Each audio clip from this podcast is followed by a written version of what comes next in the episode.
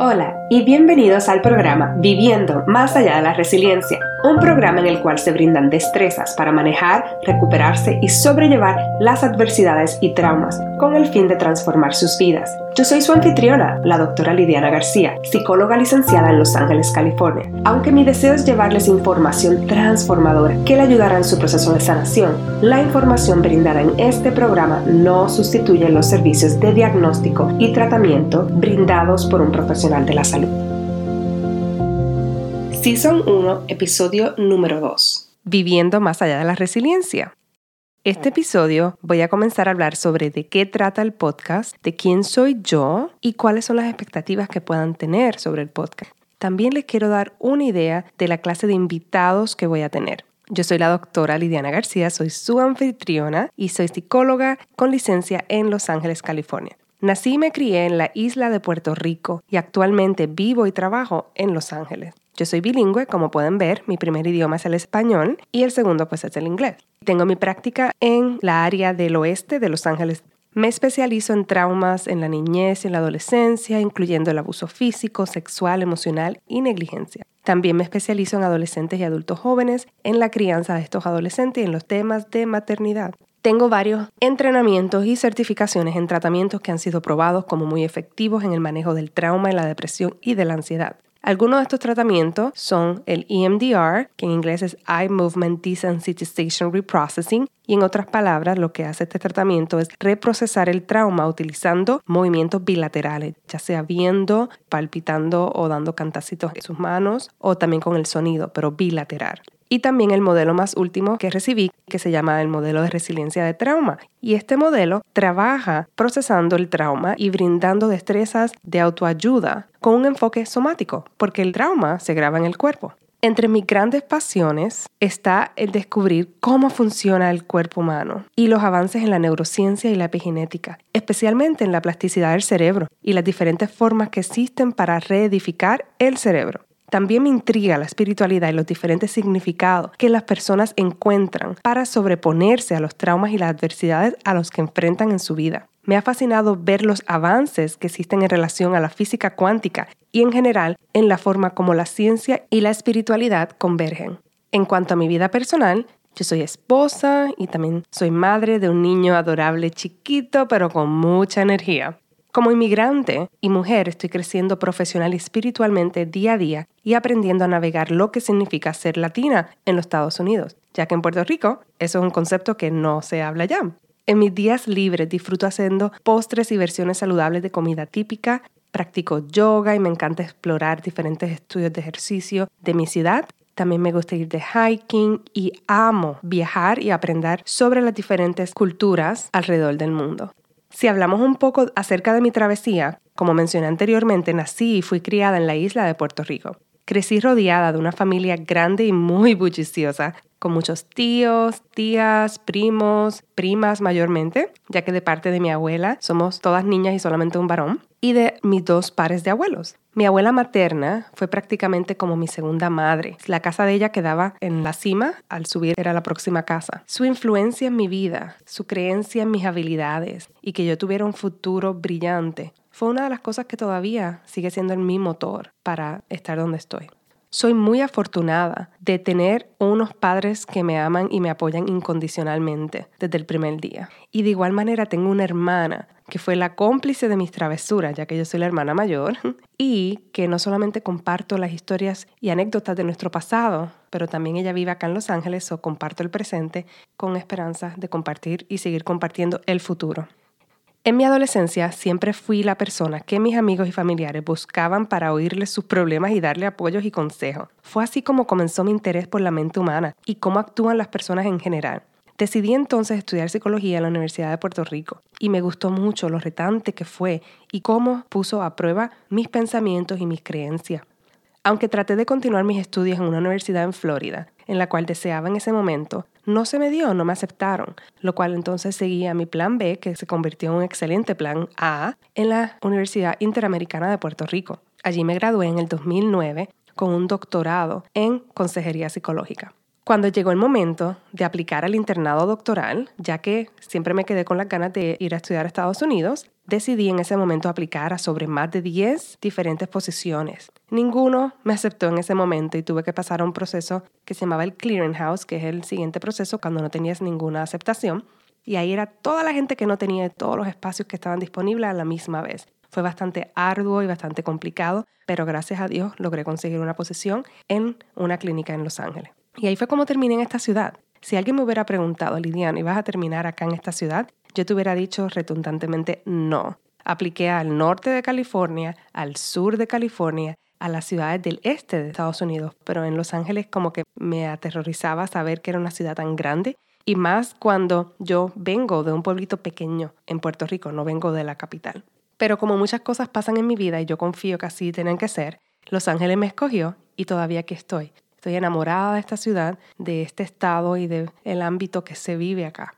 Varias personas han comentado a través de los años cómo admiran mi determinación, pero en ese momento yo no tenía claro que en realidad eso era simplemente parte de mi personalidad y que se debía al modo del corre corre en el cual yo había aprendido a sobrevivir, no solamente en esta vida, sino también basado en mis ancestros. Me explico. Mis ancestros tengo africanos, españoles y de los indios nativos de Puerto Rico. En términos de los indios nativos de Puerto Rico, lamentablemente fueron extinguidos por los españoles durante el proceso de colonización. Luego de eso se trajeron entonces los africanos y los esclavos y entonces ahí de parte de mi papá tengo más influencia africana, pero también es una población que fue maltratada y vivió unas situaciones bastante difíciles. Eso todo lo tengo en mis genes en aspecto de los genes y la parte de epigenética. Y algo que mi papá hacía es que mi papá era así. Mi papá es una persona sumamente responsable, sumamente que logra lo que se pone en su vida y muchas veces sacrificando su salud, sacrificando su felicidad. Y ese, esa motivación, esa determinación que mi papá tuvo, me la pasó a mí. Y algo que yo me he dado cuenta acá es trabajando no solamente con latinos, especialmente los inmigrantes, sino también con otras culturas que también experimentan ese mismo proceso de inmigración muchos de ellos también están viviendo en el día a día, en el corre y corre. Y muchas veces se nos olvida que es parte de ese modo de sobrevivencia, de esa necesidad de seguir hacia adelante por un parte por miedo de que si no se hace algo malo te va a pasar. Y por eso en parte es que yo he tenido ese proceso de concientización sobre cómo mi corre y corre y mi determinación algunas veces es motivada mayormente por un miedo o un estado de sobrevivencia, lo cual no es bueno para el cuerpo. Y he estudiado poco a poco lo que es el trauma intergeneracional y con toda esta información nueva de la genética, de la epigenética, ahí se puede ver cómo a través de las generaciones se siguen pasando traumas, se siguen pasando problemas, se siguen pasando ansiedades. Y no es hasta que una generación, una persona, toma concientización sobre la situación y decide hasta aquí llega y busca maneras alternas. Les digo esta información sobre mi historia para que ustedes sepan que yo también estoy en este caminar junto contigo. Aparte de eso, luego que me hice madre, tengo un niño chiquito, todavía está en esa etapa, apenas va a cumplir cuatro años este año, pero cuando yo me hice madre, luego pasé entonces otro proceso en el cual tuve que experimentar criar un niño y todo lo que conlleva con eso, junto a mi esposo, gracias a Dios, pero solo sin familia. Y ese proceso de ser madre, de ser profesional, de tener encima de mis hombros esa presión de que también tengo que traer dinero en la familia, ha aumentado y ha amplificado esa conciencia que tengo sobre de dónde vengo, cómo esto puede ser trauma intergeneracional, en especial criando a mi chiquito, que mientras lo voy criando también me van saliendo cosas a mí y me estoy dando cuenta de quizás cosas que me pasaron a mí mientras yo tenía su edad. Y ese proceso ha sido bastante interesante y a la misma vez es algo que me ha dado mucha visión sobre no solamente lo que la teoría me enseña que mis clientes pasan, sino también porque otras cosas que mucha gente también está pasando en este momento. En mi experiencia como psicóloga en Los Ángeles, he tenido la oportunidad de trabajar con mucha gente, como le estaba diciendo, y esa parte de ver a ellos que no solamente están llevando y siguiendo la tradición del trauma intergeneracional, sino también cómo muchas personas están en ese estado de sobrevivencia y ni siquiera se han dado cuenta de lo malo que puede ser estar en ese estado.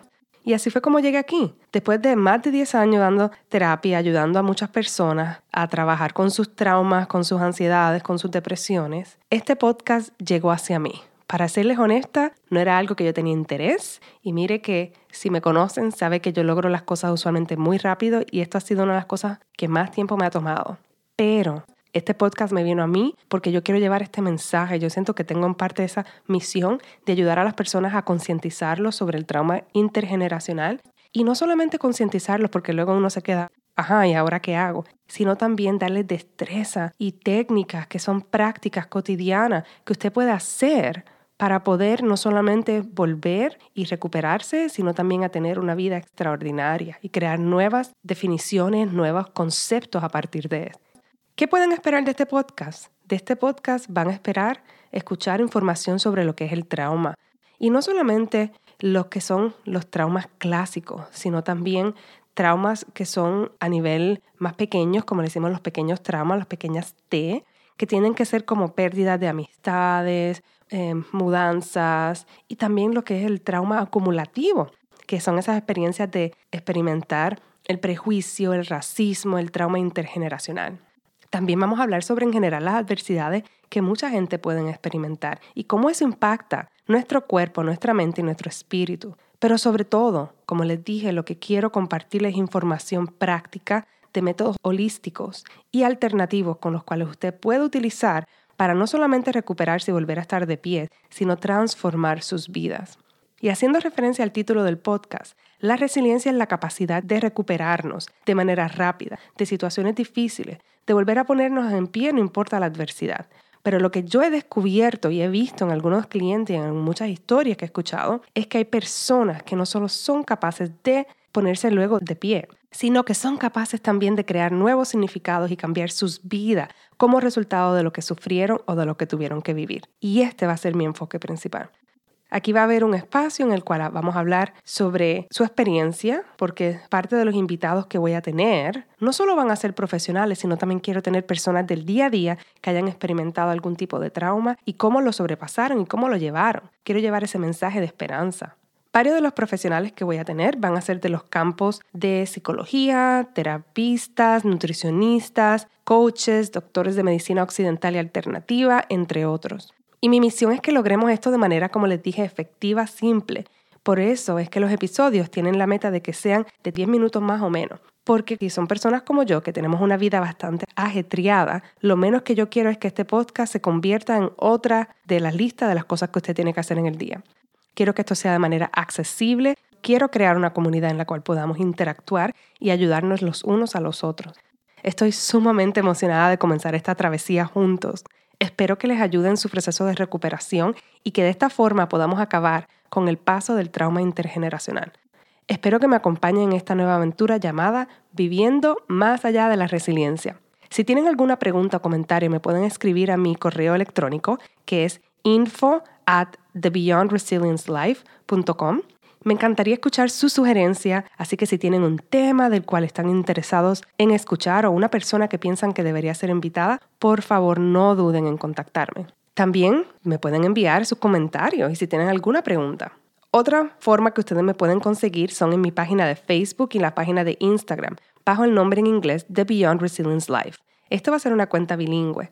Por lo último, no olviden en chequear mi página web la www.thebeyondresilience.life.com y ahí van a tener no solamente las notas de los episodios y si alguien ofrece algunas recomendaciones ahí van a estar puestas, pero también van a estar las actualizaciones y el día a día. Hasta la próxima vez, estoy sumamente emocionada y muchas gracias por escucharme. Que tengan un excelente día. Nos vemos muy pronto. Gracias por escuchar el podcast Viviendo más allá de la resiliencia. Qué bueno es saber que están por aquí y espero que continúen en esta travesía y nos vemos en el próximo episodio. Si te gustó mucho este episodio, por favor recuerda darle like, review it y que lo compartas con tus amistades y familiares. Hasta la próxima.